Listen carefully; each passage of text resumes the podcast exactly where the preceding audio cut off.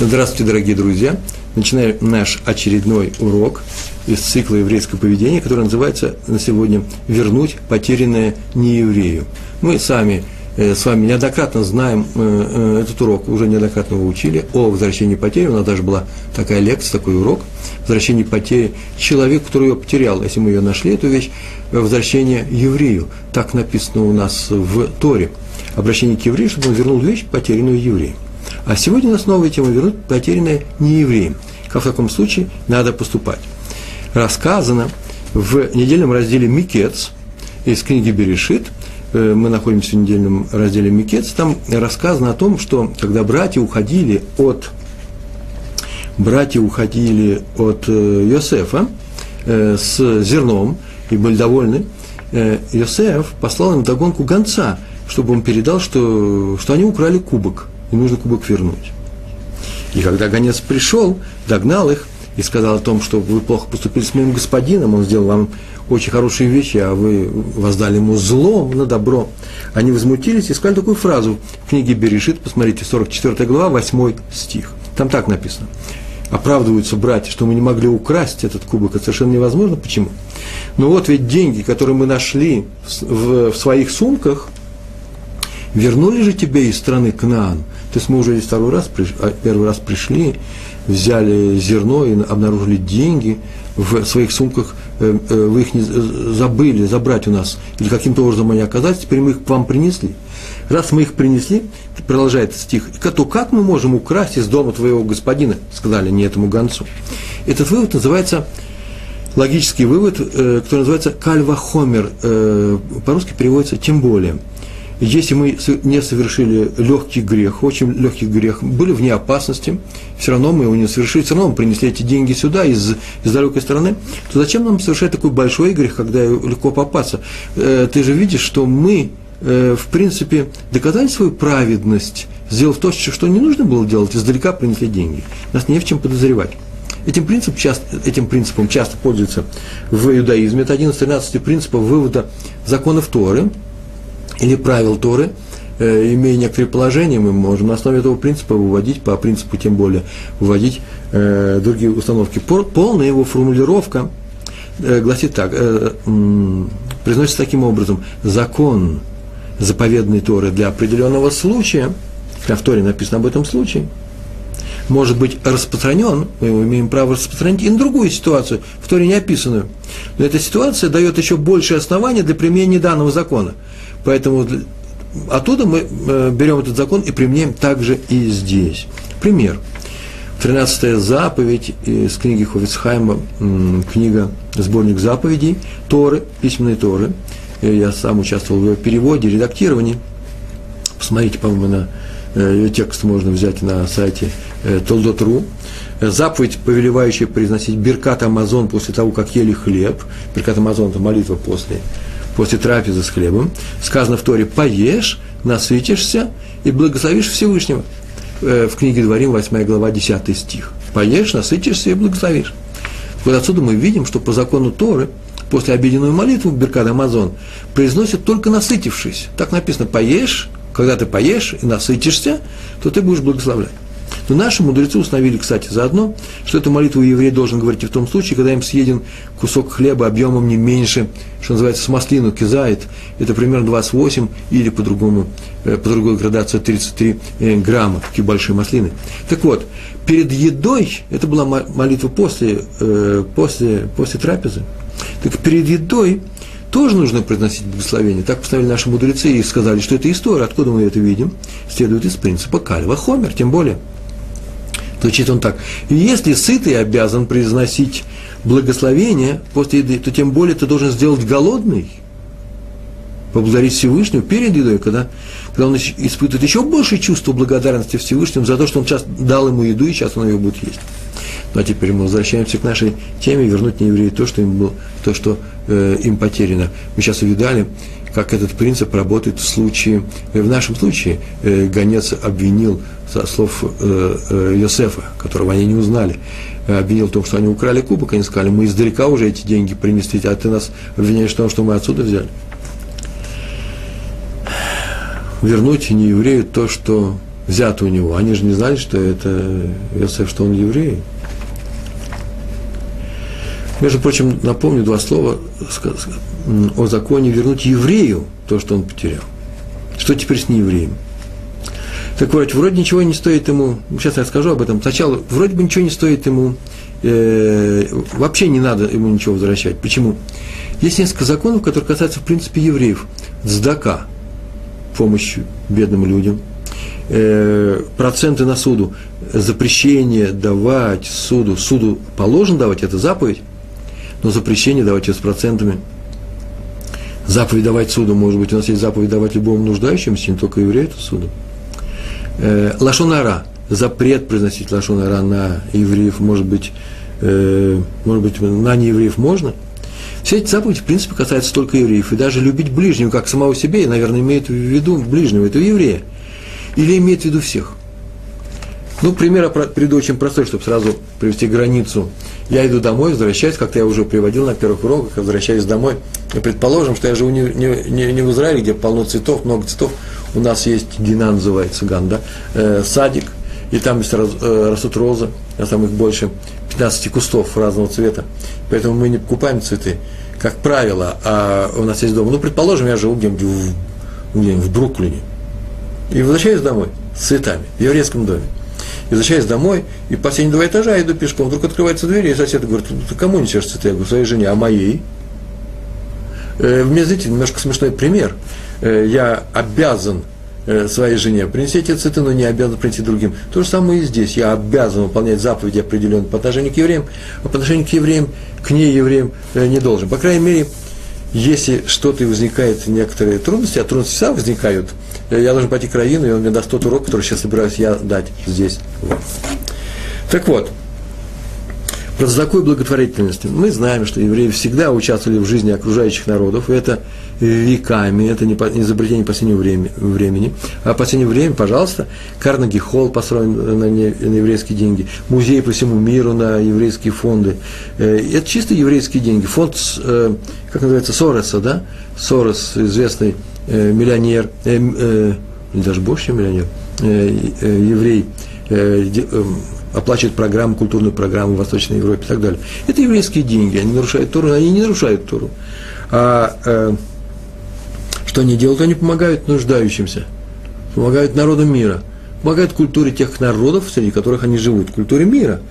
Я не говорю о помощи по принуждению. В средние века нас заставляли участвовать в строительстве церквей. Примечайте, не знаю, а церкви были поставлены многие на еврейские деньги. Нет, мы сейчас говорим о да, добровольном пожертвовании. Так вот, у такого добровольного пожертвования могут быть три причины. Первое. Для того, чтобы мы жили мирно с соседями, с еврейским, нееврейским окружением. Второе. Для нашей безопасности нам лучше помочь э, людям, чтобы не плодить антисемитизм в э, окружающей среде, чтобы все знали, что мы нормальные, хорошие люди, и что мы помогаем, э, не гребем золото себе. Э, и третий, значит, первый – мир с соседями, вторая – безопасность, это называется откупиться, как мы в свое время откупились, Яков откупился от Исава, дав ему подарки. Еще в силу просто доброго сердца. Это называется вот Карнеги Холм. В силу, в силу того, что евреи считают себя обязанными помогать вообще всем нуждающимся. Так вот, первая причина для мира с соседями а выписано это в еврейских законах. В силу первой причины мы обязаны. Это заповедь, данная нам мудрецами приветствовать неевреев. Это тоже великая вещь. Просто здравствуйте, говорить, справляется его здоровье. Э, могли бы сказать, но это не, не самая большая вещь. Не, нет, для мира соседей это очень большая, это очень серьезная вещь. А вот с евреями тем более, это просто зап... с евреями мы обязаны вести себя таким образом, чтобы приветствовать его, чем э, э, это заповедь. Так вот написано, приветствовать не евреев, как мы приветствуем евреев. А для нас это заповедь. Кормить наших э, нищих неевреев с нищими евреями. Кормить нищих евреев – это заповедь. Так вот, вместе с ними кормить нищих неевреев. Навещать больных неевреев. Вместе с больными неевреями. Я просто беру прямо по списку наших законов читаю. Хранить их, умерших неевреев, вместе с нашими умершими, правда, на отдельном кладбище, не на одном и том же. То есть давать деньги на похороны в данном случае. Видите, написано вместе с нашими. А вот два великих ученых, Рожба и Ритуа, пишут, прям так написали – в их книгах написано. Даже если не евреи пришли отдельно от евреев, не то, что вместе с ними давать деньги нищему нееврею вместе с, с нищими евреями, не, нет. Как ты, они так написали, надо понимать вместе, это называется, как еврею ты даешь деньги, так и не еврею, даже когда не, э, еврея здесь нет. То есть вместе с, надо понимать, как, как этих, так и этих. Между прочим, об этом сказано в книге Таилим, в Псалмах 145, 145 глава, 9 стих, «Добр Всевышний с каждым и милосерден ко всем своим созданиям». Возвращаемся к возвращению вещи, потерянной неевреем. Раши написал на наш стих, но ведь вот ведь деньги, которые мы нашли в своих сумках, вернули тебе из страны Кнан. Как мы украдем из дома твоего, твоего господина, кубок, да, о котором ты говоришь? Раша пишет, это один из десяти выводов Кальвахомер, приведенных в Торе. В Торе всего их десять, их сотни, тысячи некоторые говорят, а вот в Торе их ровно десять. И Раши спрашивает, что это еще за каль ва-хомер? Какой есть каль ва-хомер? Тем более, так написано. Братья сказали, мы издалека принесли деньги, тем более не возьмем из близкого дома. Что это за логика такая? Причем далеко близко? Воровство все воровство. Раши продолжает. Так вот, запрещается пользоваться чужой вещью без разрешения. Если запрещается пользоваться чужой вещью без разрешения, то разве важно, откуда она взята? Издалеко, издалека или близко? Вот это вот, как я сказал сейчас эту фразу, запрещается пользоваться вещью без разрешения чужой. Это, конечно же, кража. Вот определение кражи не только нельзя брать без спроса вещь, но и пользоваться, даже если ты ее не берешь, она уже находится у тебя. Ее использовать нельзя. То есть можно украсть и не предпринимая действия изъятия. Кто-то оставил, ты этим воспользовался. Так вот, это называется кража. Вот, и, и мы еще знаем, что украденное всегда нужно вернуть. Как в случае находки, кстати. Есть некоторые вещи в нашем распоряжении, мы ее нашли, она чужая. И надо ее вернуть. И кражу тоже нужно вернуть э, хозяину, нельзя ее пользоваться, иначе это будет кража. Правда, мы возвращаем, вы помните, так кражу мы возвращаем тому, у кого украли, неважно что. А находку мы возвращаем хозяину, когда есть определенные, симоним называется, приметы. Приметы, по которой хозяин может прийти и сказать, вот, эта вещь обладает такими-то приметами, и он только, он знает о них – Э, так не сочинишь с воздуха, и мы тогда по этим приметам им возвращаем. Так вот, Раш продолжает. На чем остановились? Одно ли тоже пользоваться вещью без разрешения, далеко или близко. Дело вот в чем Раша объясняет. Мудрецы постановили, трактат Бава Кама, 113 лист, вторая страница, постановление такое, красть у неевреев запрещено, как и у, и у евреев. Еврей не может украсть у евреев, и у нееврея он не может украсть. Красть запрещено везде. Так постановили мудрецы. Это не постановление Тора, это постановление мудрецов. И не менее слабое, чем постановление Тора. Но вот потерянное неевреями разрешено к, э, к использованию. Так постановили мудрецы. Если ты нашел вещь, которая лежит, потерял ее нееврей, ты можешь этим пользоваться. Газаль кнаани асур, вавидато мутерет. Так написано в, в Бава. То, что я сейчас сказал. А вот теперь вот этот есть логический вывод. Послушайте. Получается, что деньги, найденные в сумках, а где мы их нашли в стране Кнаан, считаются потерей еврея. В потере он их потерял, мы их не брали, они там сами оказались. А мы вернули потерю, хотя имели право не возвращать по Бава Кама. Вы слышите? Мы вернули потерю, они имели право не возвращать. То как же мы можем теперь украсть? А красть не запрещено. Мы сделали то, что нам не постановляли, нам то, что нету такого постановления мудрецов для нас, а, а, тем более не будем красть. Обвинение ложное, мы не украли.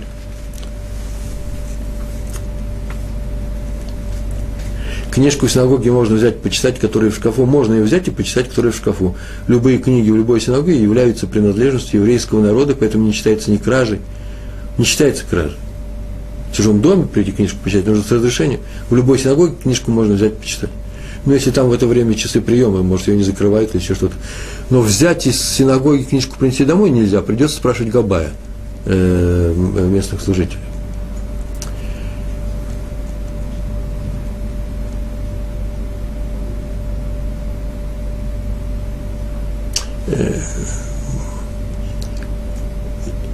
Еле слышно помехи, но будем стараться. Продолжаем. Они сказали, мы не украли, потому что у нас есть вывод логический, что мы вернули потерю, хотя могли не возвращать, а тем более мы не будем красть, потому что запрещается красть. Кстати, между прочим, маленькое отступление, они не знали, что сейчас будет проверка. Пришел гонец и говорит, вы украли кубок. Они были уверены, что кубок не украден, просто, просто так сказали, наверное, потеряли там кубок, а ищут у нас. Они не знают, что сейчас будет проверка, и сейчас этот кубок найдут у Бениамина. Тогда ломается кальвахомер, э, весь вывод, а именно, мы вернули потерянное вами, когда мы пришли в первый раз из Египта, это мы, все братья, кроме Бениамина. Бениамин не ходил в первый раз. Бениамин не возвращал, его не было в первом походе. Значит, он мог украсть сейчас. Почему? Потому что вывод невиновности э, э, на него не распространяется.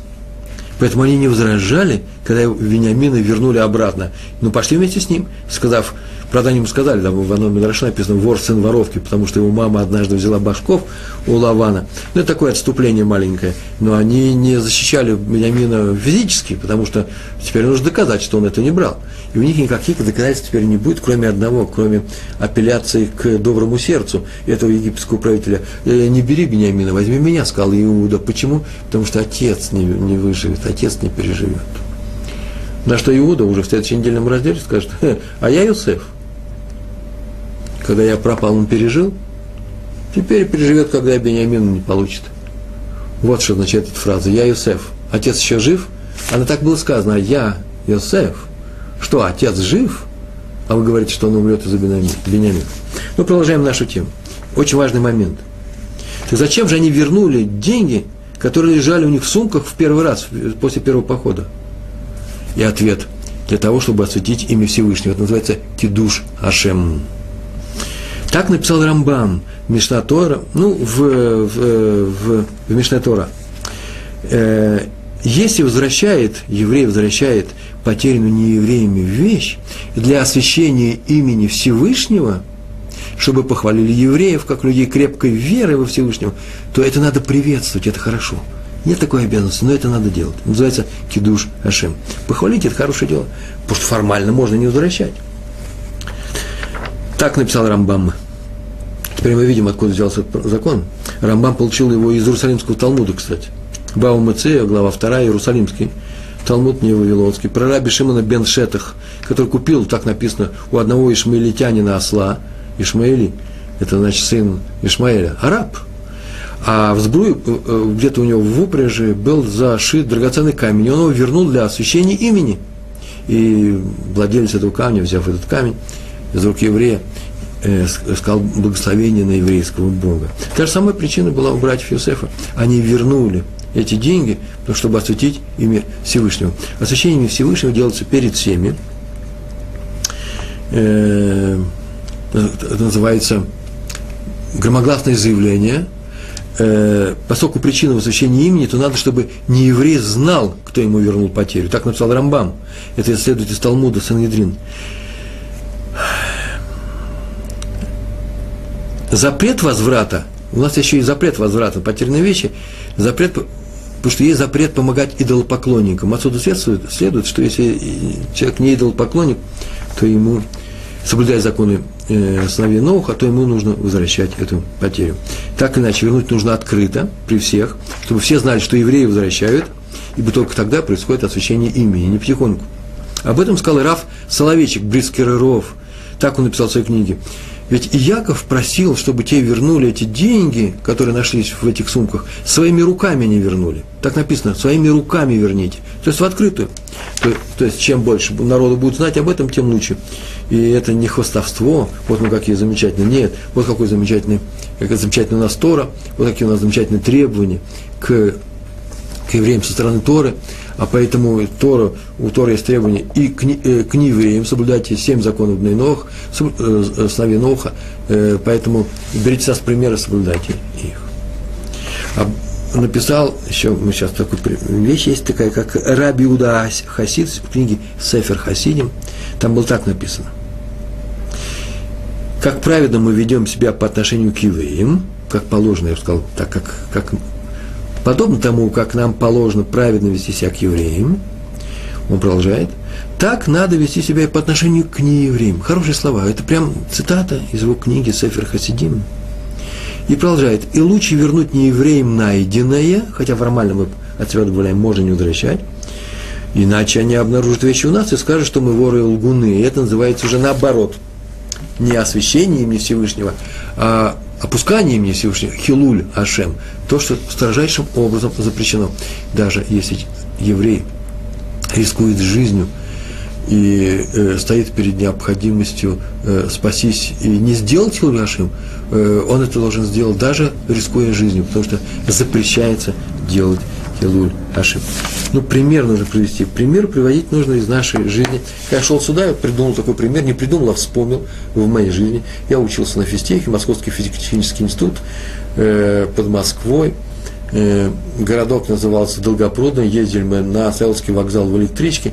И однажды, помню, где-то на первом курсе, по-моему, даже на первом курсе, я очень торопился в Москву, вбежал в электричку, не успел купить билет, не запланировано было, не было проездных тогда. И ехал я, ничего не успел, вдруг пошли по вагонам э, контролеры. И э, как-то прибегали мы к э, главному вагону, к первому вагону, но там был такой большой перегон, где нас всех взяли признаюсь, такое-то хулиганство совершил. Безобразие полное, потому что нельзя нарушать законы страны, в которой ты живешь, если они не противоречат законам Тора. Кто тогда знал? Так или иначе, сцена произошла жуткая. Нас там взяли всех и сказали, что сейчас пойдут в милицию, нас всех перепишут, а потом запечатают в институт. Но если у кого есть документы, паспорт, например, то сейчас запишут и просто подадут в отдел, и тогда по бумажечку нам дадут, по этой бумажечке можно будет заплатить, и э, э, тишина. И я уж очень здорово опаздывал, и ничего я не боялся такого. Я взял и паспорт дал. И женщина, которая взяла этот паспорт, открывает этот паспорт, посмотрела на меня, вдруг у нее лицо засияло от радости. И она читает слух. Слух, а там народ сидит. Это же первый вагон, там же пассажиры. Руи Мусаевич Пятигорский, потом сделала паузу и говорит, еврей, едет без билета. И помню, такой позор это был. Почему? Потому что наверное, сидели евреи. Э, сказали, вот человек позорит нашу нацию. А может, сидели еще и не евреи, вот, а чего с них ожидать? Я помог тому, что о евреях плохо подумали. А значит, в этом мире имя евреев опустилось. Это называется Хилуля Ашем. Я сам себе не могу просить, не было несколько таких же случаев в жизни. Видите, как на ровном месте. Я же в голову не могу прийти, чтобы будут меня по паспорту вслух, да еще и вслух объяснять. Это объявлять, это называется Хилуля Ашем. Первая история на сегодня – только сейчас я рассказываю первую историю про раби Ильяу Хайма Майзеля из Лодзи. Он жил в 19 веке, родился в 1821 году, величайший раввин, в 1912 умер, прожил большую жизнь, как мы видим, и э, больше 90 лет. К нему пришел однажды еврей и рассказал жуткую историю. Эту историю я сегодня записал на сайте, в своем блоге, успел перед выходом сюда, в блоге на сайте Тулдотру, Тулдот Ишуру. Жуткую историю сказал ему еврей. Он шел по улице, сейчас в Лодзе, вчера или позавчера, сколько он там шел, и нашел просто мешок денег. Он очень удивился, пришел домой, пересчитал. Ровно тысячи рублей банкнотами. Э, жил он очень э, нуждающий, э, нуждался очень. Так иначе, он не собирался брать чужие деньги, значит, утром в газетах было написано объявление, богатый человек, один из самых богатых человек города Лодзи, объявляет, что даст 100 рублей тому, кто вернет ему его мешок, в котором тысячи, тысячи рублей. Не одна тысяча, знаете, а тысячи, во множественном числе. Ну, еврей обрадовался, вот вам честным образом заработать возможность, 100 рублей, 100 рублей – большие деньги. Пришел к тому с мешком о, и дал его, ожидая награду. А тот пересчитал несколько раз. И вдруг говорит, ну, это только одна тысяча, только одна тысяча, а где вторая? В мешке было ровно две тысячи рублей. И смотрит на еврея враждебно. Ну, тут начал говорить, что он вернул все, и не взял себе ни копейки. Ну, тут начал на него кричать, обвинять в воровстве, шум, крик, сбежались главорезы, э, слуги этого э, польского пана. И тут он понял, еврей, что вообще лучше как-то спасаться и отказался от награды, только уйти здоровым, э, живым и здоровым. Все равно его побили, отпустили, а на завтра он получил повестку в суд, в польский суд. Вот он пришел к Раву за советом, что теперь делать, как поступить. Понятно, что судьи, поляки – этот э, богач тоже поляк. Мало, мало того, что он еще и обманщик, понятно, что он не любит евреев, решил на нем нажиться, сделать ему плохо. Развлекается. Побили меня. Завтра будет очень плохо. Не завтра, вот на днях будет суд. Ну, то, что они антисемиты, сказал ему Раф Мазель, это понятно. Но знаешь ли ты, почему ты попал в такую тяжелую ситуацию? Ситуация тяжелая. А почему? Потому что изначально вел себя неправильно. Я так полагаю, сказал Раф Мазель. Ты прочитал объявление и обрадовался возможности заработать 100 рублей. Правильно? В то время как ты должен был вернуть эти деньги лишим шамаем для освящения имени Всевышним. Так звучит еврейский закон.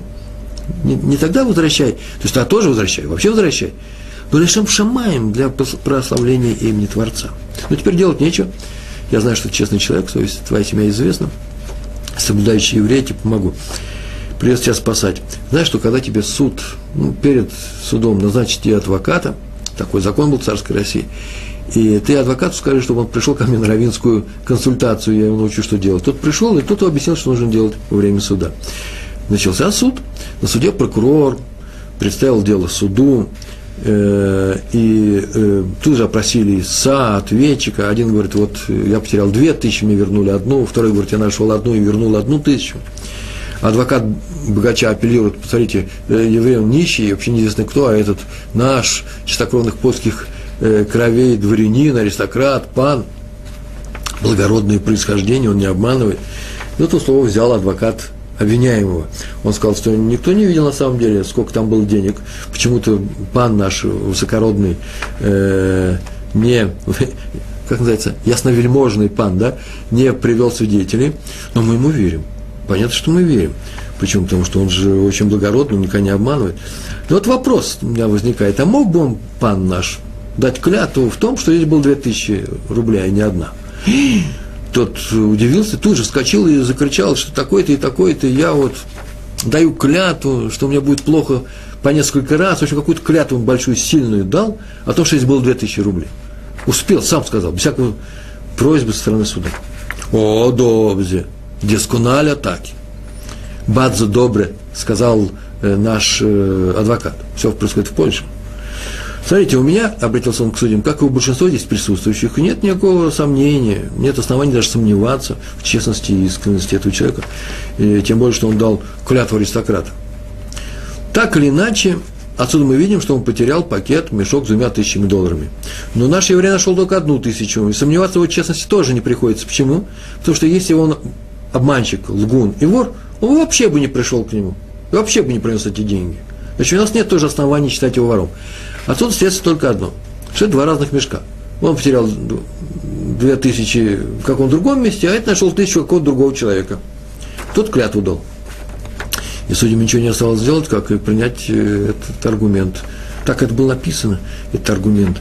И постановили они, хоть и кричал господин, что это все вранье, поклеп, но он же не мог сказать, что я сейчас обманул своей клятвы так или иначе, а та еще шла кампания против антисемитизма в российских судах, такое временное было, то судьи постановили э, тысячу рублей э, евреям. Но в избежание эксцессов со стороны этого богача и его э, э, опричников Рафмайзель посоветовал нашему еврею эти деньги вернуть, отдать этому владельцу, о чем было написано в газетах на следующее утро. Еврей выиграл по суду но проявил благородство. На всех польских газетах было написано. А вот дал ли он 100 э, рублей, получил или не получил, об этом в рассказе не рассказывается. Э, кстати, про э, русские, русскоязычные пересказы такого, такого рода истории, хасидские истории, много их разных, я обнаружил, что, что очень часто происходит некоторое передергивание. Есть некоторые основы Торы, и знаете основы Торы, принципы Торы, можно сказать, насколько э, искренен, насколько правдив пересказ какого-то такой, такого рассказа. Например, я читал однажды, как некто нашел драгоценный камень, и после дол, э, долгих перипетий, хотя не еврей, владелец камня, был известен, находку ему не вернули. Потому что, кажется, он был антисемитом в том рассказе. Как написано в конце повести, еврей потихоньку сыграет свадебку. О, сразу говорю, это русский писатель написал русскоговорящий еврей, который вернулся к Торе, и так он сам дописал. Почему? Потому что это нарушение всех законов Тора. Почему тихонечку? Потихоньку спросил бы я его ответ. Спросил бы, и он мне, наверное, ответил, чтобы никто не, не узнал и не забрали камень обратно. Это называется кража. Не по-еврейски. Э, многие люди переносят, выдают еврейские законы, принося на евреев, так сказать, свое понимание мира, которое у него возникло еще до Торы. С этим нужно быть осторожным. Таких историй очень много рассказывает со слов Реббисон Ливши Файнштейн, так его звали Ливша. дочь, Бриск, э, дочь Брискерова. Она однажды, э, происходила в городе Бриск, она была еще маленькая девочка, ей было 11 лет, она ходила по э, лесопарку, э, парк на границе города Бриск. Он сейчас существует. Парк довольно-таки большой. И нашла там молоток, очень красивый э, такой э, молоток. Девочка. И она его принесла домой, потому что ну, особых примет никаких на нем не было. Показала отцу. Отец сказал, а, ты нашла в парке. Возможно, что это лесника. Или, по крайней мере, наш лесник, который заведует этим парком, он знает, кто из потому что рабочий же инструмент. И утром на следующий день он взял дочку с собой. Это очень важный момент. Взял дочку, взял этот молоток. И 20 минут прошел через весь этот парк, поговорил с лесником. Оказалось, что этот молоток принадлежал ему. И он его вернул, а потом шел обратно. 20 минут. И того получается у нас почти час. Бриский Ров не пожалел почти час своего времени, хотя каждая минута у него была расписана, и каждую минуту он учился. Это семья Соловейчиков. Он в это время, за этот час мог написать целый хидуш, некоторое откровение открыть в законе Рамбама или выучить несколько листов Талмуда. И таки он сказал, что решил, что вернуть потерю не еврею, а заодно воспитать свою дочь, как того требует Тора, ему важнее учебы. Это важное сейчас замечание хочу еще сделать. Известно, что если ты нашел потерянный евреем, то обязан ему вернуть потерю – но если ты старик, нашедший старик или уважаемый человек, равин, то в некоторых случаях он может не возвращать, причем, например, грязную овцу. Это опускает, задевает честь нашедшего человека. Да? Честь человека для Тора очень важна, и она не требует во всех случаях возвращать потерю еврею, а в некоторых случаях, как я сказал, когда дело касается чести э, человека, то э, он свободен от этой заповеди. Честь уважаемого человека важнее материальные вещи другого человека. Видите, Честь важнее вещи. Но в случае с потерянной вещью не еврея, то мы закон ведь говорит, мы сейчас только учили, что надо вернуть для освящения имени Всевышнего. А известно, освящение имени Всевышнего важнее, чем честь отдельного человека. Поэтому потерю нееврея возвращаем во всех случаях, не так, как в случае с потерей еврея, независимо от твоего статуса. Об этом написал ныне живущий мудрец Раби Минаши Кляйн величайший знаток еврейского закона, главный судья района Унгвар в Иерусалиме. Еще история про раби Якова Каменецкого. Э, во время Второй мировой войны немцы еще, очень интересная история, мне показалась очень интересная история, немцы еще не вошли в город, это было в Восточной Европе, и к нему пришел один еврей и сказал, что вот он на днях ходил получить небольшой денежный перевод из-за границы, ну, из, из Америки, скажем, из Англии, не знаю небольшой, и пришел домой и видит, что почмейстер, который выдавал эти деньги, ошибся, и в конверте он дал чуть ли не в 10 раз больше. Ошибся. Задумался о чем-то или говорил с кем-то в напряженное время. И э, по квитанции полагается меньше. Что теперь делать? Жил он ужасно в стесненных обстоятельствах. И Раф сказал, что надо пойти вернуть ему остаток. При всех. Он сказал, при всех это сделаю. Ну, по нашему закону освящения имени Всевышнего. Так и сделал. И тот чиновник растрогался, деньги были большие. Сумма была уж очень большая. И он даже обнял его при всех этого еврея. Надо сказать, самый интересный момент в этом рассказе, что это был вообще известный на весь город лютый антисемит который ходил и везде заявлял на каждом углу, что вот придут немцы, они с евреями расп- расправятся. А тут у него после этой встречи простая вещь, деньги ему вернули. Тихий еврей – который, в принципе, выгоды большой не искал, мог не возвращать, вернул. Вдруг у него что-то в голове перевернулось. И он изменился настолько резко, что когда пришли немцы, он не вышел их встречать хлебом и солью, как вся его партия, над, там, где он там, в каких отрядах он там стоял. А через несколько дней пришел тому еврею вечером домой, нашел его, ну, в квитанциях написано адреса, и сказал, что он его укроет в своем подвале. И пошел так и сделал. А там, затем спрятал там еще несколько евреев. Хотя это было очень опасно, он вообще рисковал жизнью. Видите, как здорово перевернулось все, это не просто непростая вещь. Говорят, между прочим, в одном из э, вариантов этого рассказа было написано, что он вошел в список праведников мира, э, э, который ведется в мемориале Яд Вашем. Из-за чего? Из-за того, что кто-то пошел и вернул ему деньги. И какие большие следствия таких маленьких поступков в этом мире. Жизнь зависит от нашей, от некоторых поступков. В Талмуд Иерушалме, Иерусалимский Талмуд, там написано про раби Шмуэля Бар Сусратти. Жена правителя, написано жена Кейсаря. Э, Кесарь – это Цезарь. Я так полагаю, или он отдыхал в это время в Израилю Твери, в своей восточной провинции, которая называлась Сирия, да как она называлась? А, или же это была просто жена э, правителя этой провинции, она потеряла какие-то дорогие украшения, и он, Раби Шмуэль, э, их нашел. А, а было объявление, что тот, кто найдет украшение царицы, ну, кесарит, правительницы, то он обязан их вернуть в, в пределах 30 дней, получит награду. А если он на 30 дней не вернет, а потом вернет, то ему голову отрубят, его казнят. Надо, наверное, полагать, что это такой восточный оборот. Скорее всего, сам-то уже не принесет после 30 дней. Но если у него обнаружат после 30 дней это украшение, то его казнят. И никто в течение 30 дней ничего не принес, а принес на 31 день Раби Шмуэ, принес это украшение. Я спросил, почему не вчера? Вчера еще можно было получить награду. Сегодня вообще опасно, если мне скажут, в чем дело, я тебя прощу. Он сказал, да нет, я слышал прекрасно, что, что нужно было за 30 дней, но я не хотел выполнять заповедь Торы – мудрецы, да, заповедь эту в, опубликовали, э, мудрецы ее объявили заповедью, сказали Лишем Шамаем для э, освящения имени Всевышнего. Я не хотел выполнять эту заповедь мудрецов из-за страха наказания, а тем более из-за желания получить награду. И она его таки наградила и принесла, принесла, так написано в Иерусалимском Талмуде, благословение Творцу. Еще одна история у нас про э, Рава Салмана Муцафи. Э, в молодости он служил секретарем у м, богатого еврея в Багдаде. Он уже тогда был известным мудрецом Торы. У него уже была группа, у него были уже ученики. Э, он э, зарабатывал на жизнь именно тем, что он был секретарем и э, звали этого богатого еврея, Ра, э, не Раф, ну, звали его Минахем Даниэль, известный человек в в Ираке. Пришел однажды к этому богачу шейх э, заплатить долг, который он брал деньги у этого богатого еврея, теперь принес ему долг. 35 динар, не рубли, а счет шел на динар. И сплатил он их э, секретарю, положил на стол перед секретарем – такую 100-динарную купюру, бумажку, на которой написано 100 динар. И э, секретарь протянул ему на блюдце, на такой тарелочке, сдачу.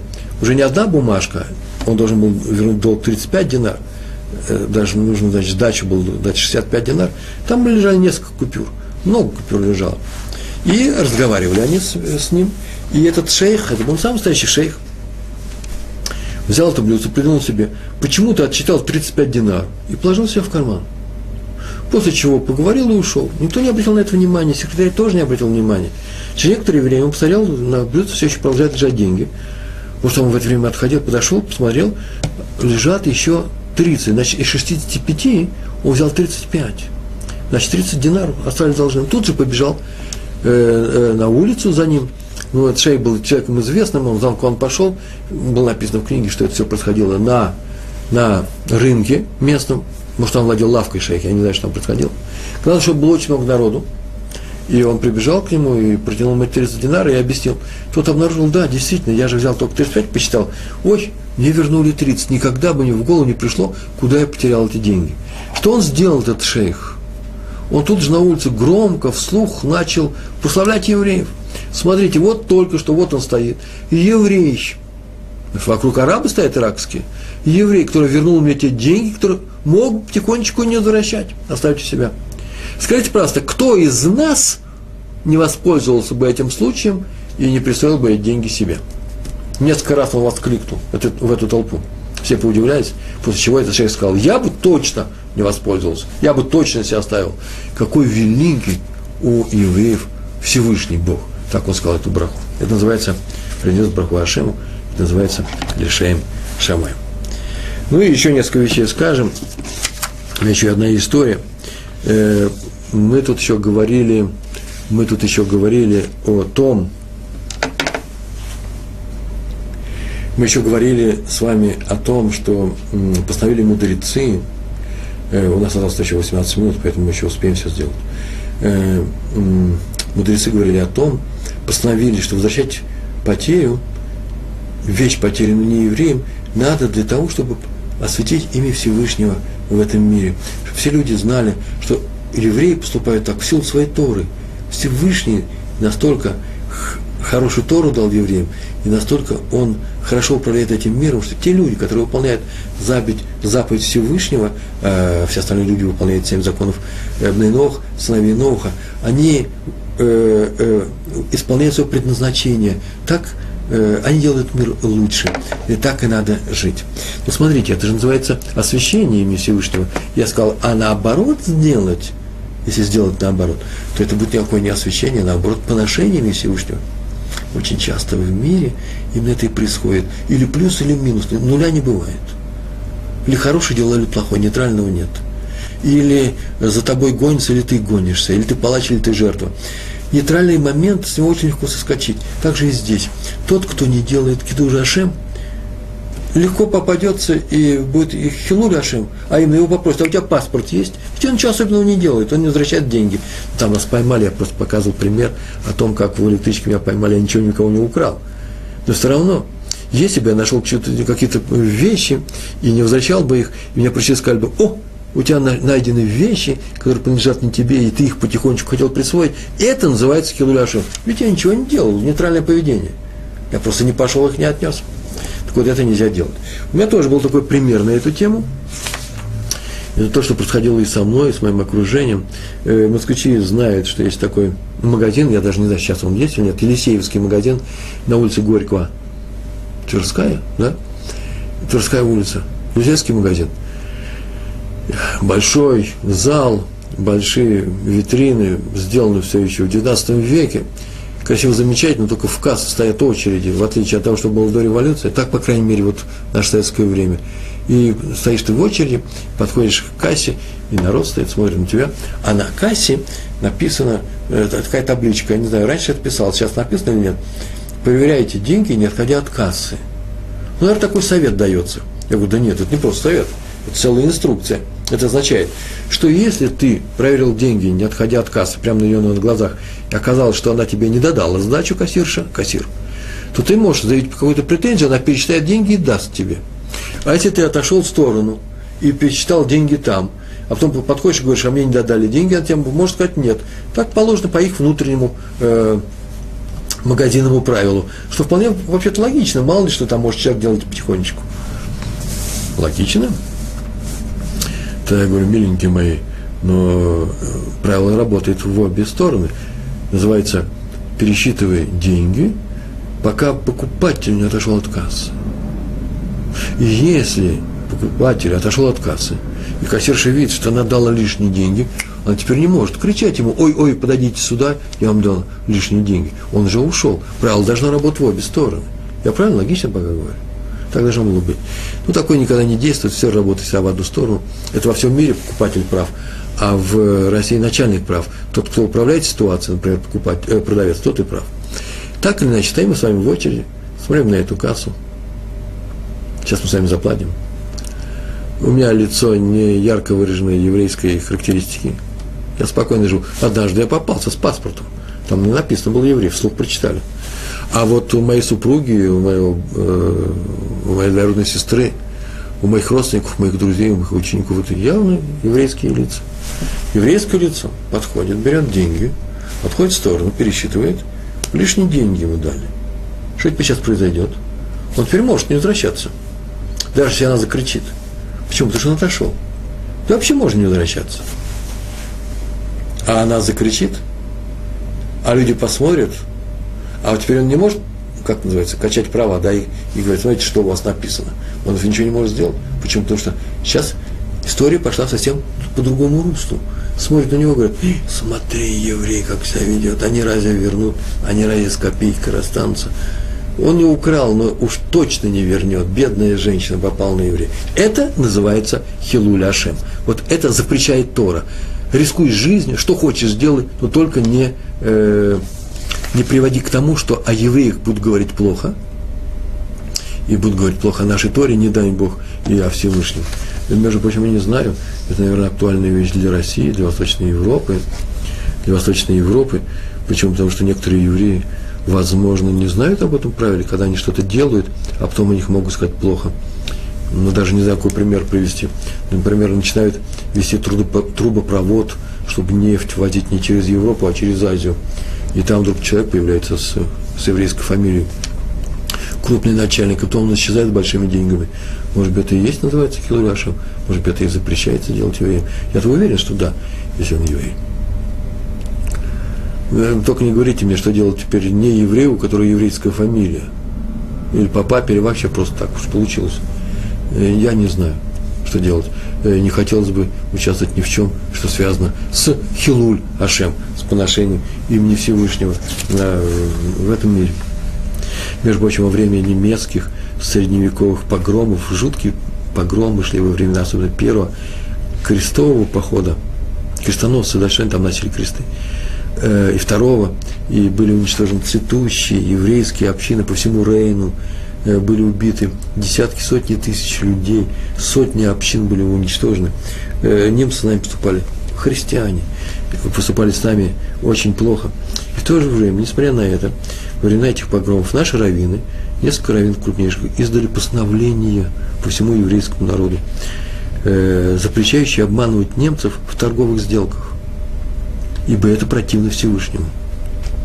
Несмотря на то, что эти немцы только что, год назад еще, участвовали в погромах, убивали евреев. А обманывать их нельзя. Причем это, э, обратите нужно внимание, это не называется ударили по щеке, поставив другую. Не дай Бог.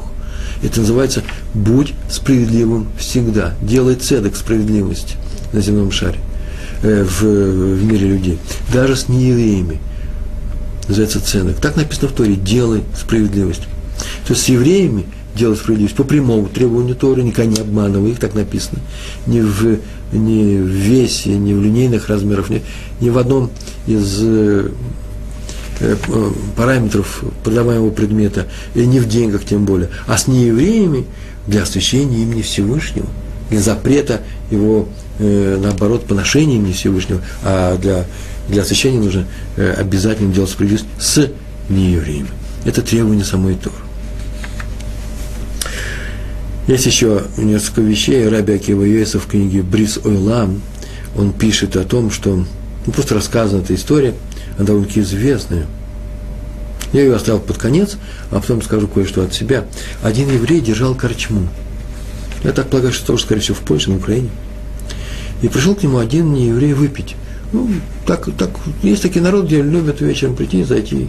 Идет человек с, с работы, по Пикадилли стоит, зайти в пивную и выпить. Есть такие народы, да, выпивают. И зашел он к нему, а денег у него не было. И изложил у него свой топор. Топор может быть, где-нибудь в Галиции топор, красивые топорики были. Обязательно нельзя же выйти на улицу без топорика. Вот он его заложил у крачмаря, еврея.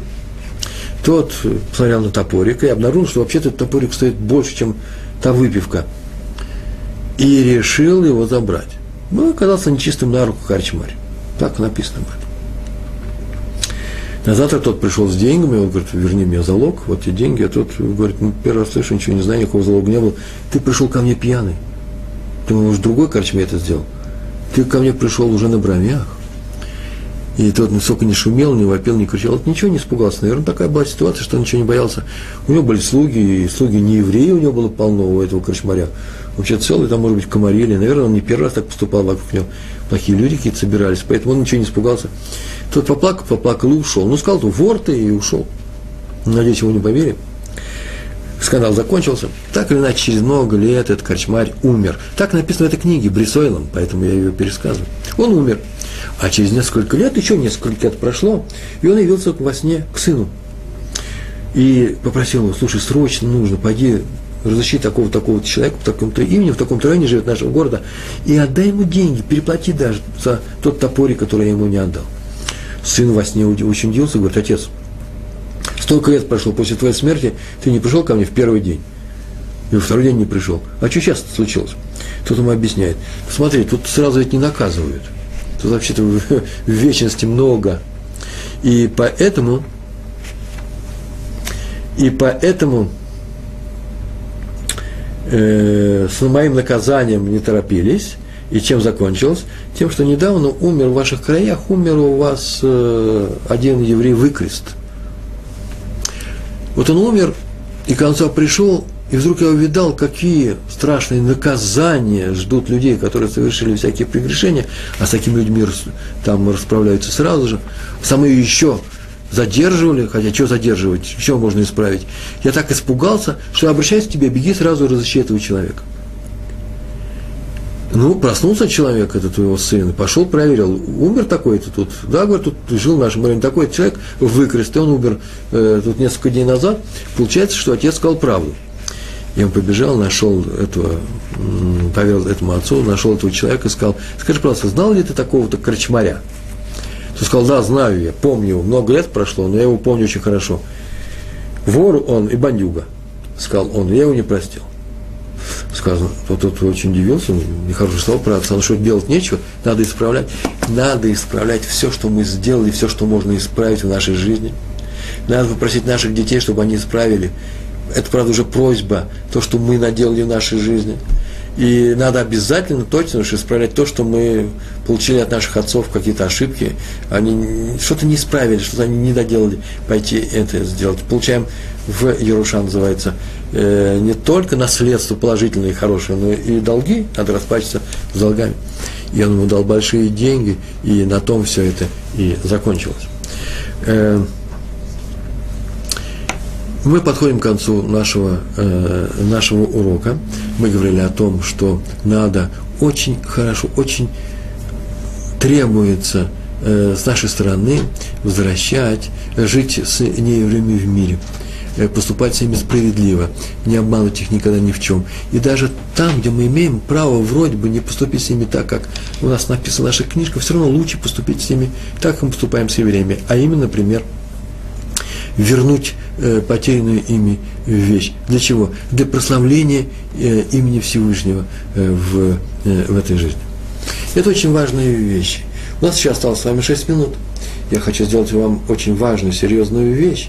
Э, сказать о том, что мы сейчас находимся в книге Берешит и читаем совершенно замечательные истории про наших працев, про Тамар, э, которая, рискуя жизнью, отказалась от того, чтобы осрамить, опозорить Иуду перед всеми, когда ее уводили на казнь, э, она была беременная, Иуда, зная, что его невестка э, изменила, она не имеет права э, выйти из семьи, нужно сделать определенную операцию, она ритуальную, ритуал, она должна сделать халица называется, и освободиться от необходимости выйти замуж, если она не хочет выходить замуж, за третьего оставшегося в живых сына Иуды, и вроде бы не от кого ей быть беременной, ее ведут на казнь, и она посылает э, три предмета, которые он ее оставил, когда приходил к ней, и он ее не узнал, и от этого она беременна, и она посылает эти вещи и говорит, вот пускай, э, вот владелец, я ему отвечаю, от кого я беременна, от владельца этих вещей. И он сказал, она права. Почему он так сделал? Она сделала только для того, это сделала для того, чтобы не осрамить его э, при всех. Она шла на казнь. Ее собирались убить. То же самое сделал Йосеф. Йосеф, который попросил египтян выйти от него, когда он решил признаться, открыться своим братьям. Было написано, и закричал он, э, выведите всех отсюда, пускай все египтяне выйдут отсюда, и тогда, после чего он сказал братьям наедине, я Юсеф он им признался. Почему? Для того, чтобы не было им позору. Какой позор? В том, что они продали брата, чтобы, Египте, чтобы они не почувствовали себя ущемленными. Рано или поздно, может, это станет известно. Сейчас в первую секунду это страшная вещь. Он рисковал жизнью. Почему? 11 взрослых людей, они могли бы его убить, у него не было ни защитников, ни телохранителей. А теперь вот мое замечание. Мы читаем о том и учим это, о том, как надо себя вести – что нужно рисковать жизнью. Не дай Бог, мы не рискуем жизнью, мы нормально себя ведем. Но только не оскорбить, не обидеть, не сделать плохо другому еврею. Мы сегодня на уроках киваем головой, мы совершенно солидарны с Тамар, мы солидарны с Иосифом, все они поступают благородно, мы говорим, что так и надо поступать, а мы так поступаем. Рискуя жизнью, нельзя обидеть другого человека. А уже если мы не рискуем жизнью, то тем более. Как-то может, может взрослый человек крикнуть на своего ребенка при всех неприятные слова и оскорбить его при всех. Пускай он даже не прав, пускай он даже ведет себя плохо. Как-то можно унизить кого-нибудь, своего ребенка при всех. Как-то может муж сказать своей жене обидные для нее слова в присутствии гостей. Как-то могут сказать друг другу люди, два еврея, в каком-то определенном учреждении, где-то они встретились. Как-то человек может взять и сказать пусть, пусть совершенно правильные, требовательные слова при всех. Причем он еще и объясняет это, мне извините, Реброван, но ведь он же не нагло, во-первых, может сесть, во-вторых, он сделал плохую вещь. Так и Иуда сделал плохую вещь, когда он э, решил э, вынести, э, повести э, на казнь Тамар. Так это и братья сделали плохую вещь, когда продали Йосеф. И тем не менее люди, э, Йосеф в случае с братьями, Тамар в случае с Иудой, жизнью рисковали, но только чтобы не обидеть второго человека.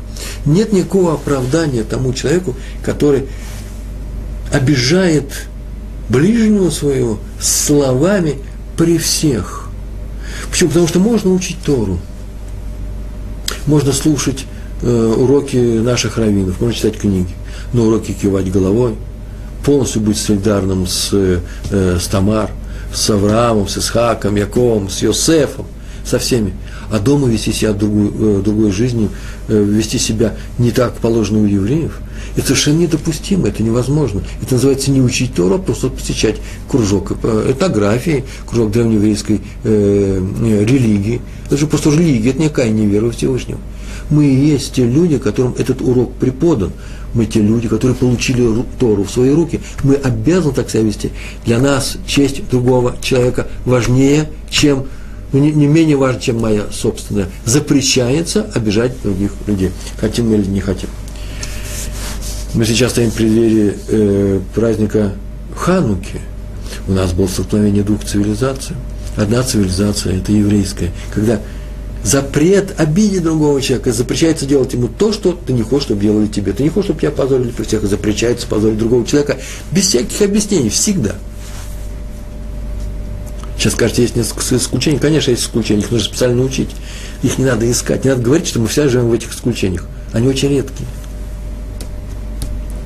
Скажите мне, пожалуйста, а вторая цивилизация что говорила? А вторая цивилизация говорила, что значит позорить или не позорить? Нужно служить правде. Платон, истина мне дороже, чем ты. Платон мне друг, но истина дороже. Это и называется отрицание Торы. Платон-то мне мой друг, но истина дороже. По-еврейски совсем по-другому. По-еврейски звучит так. Истина, ты моя подруга, я тебя очень люблю. Но Платон, живой человек, дороже истины. Нет такой истины, нет такого, такой ситуации в мире, как Всевышний говорит, истина, эмет, эмес. Это когда один человек может обидеть другого. Даже у него есть такое право, он придумал это право. Нет, на самом деле есть. Он плохо себя ведет. Мальчика, не извините, поймали в школе на воровстве, теперь ведут его по коридорам с большой надписью. Я умер, умер, когда я услышал, с большой надписью «Я вор». Это такой фашизм, который вообще оправдания нету в Торе. Это самое настоящее греческое поведение – мы предстояли грекам, мы выиграли эту войну. Мы потому и не греки, что мы евреи, которые придерживаются Торы, в которой написано, что нужно любить других людей. И как мы видим, не только евреев, но еще и не евреев. Для чего? Для освящения имени Всевышнего. Тогда Всевышний нам поможет. Всем, и нам, и всему миру. Большое вам спасибо. Всего хорошего. До свидания. Шалом, шалом.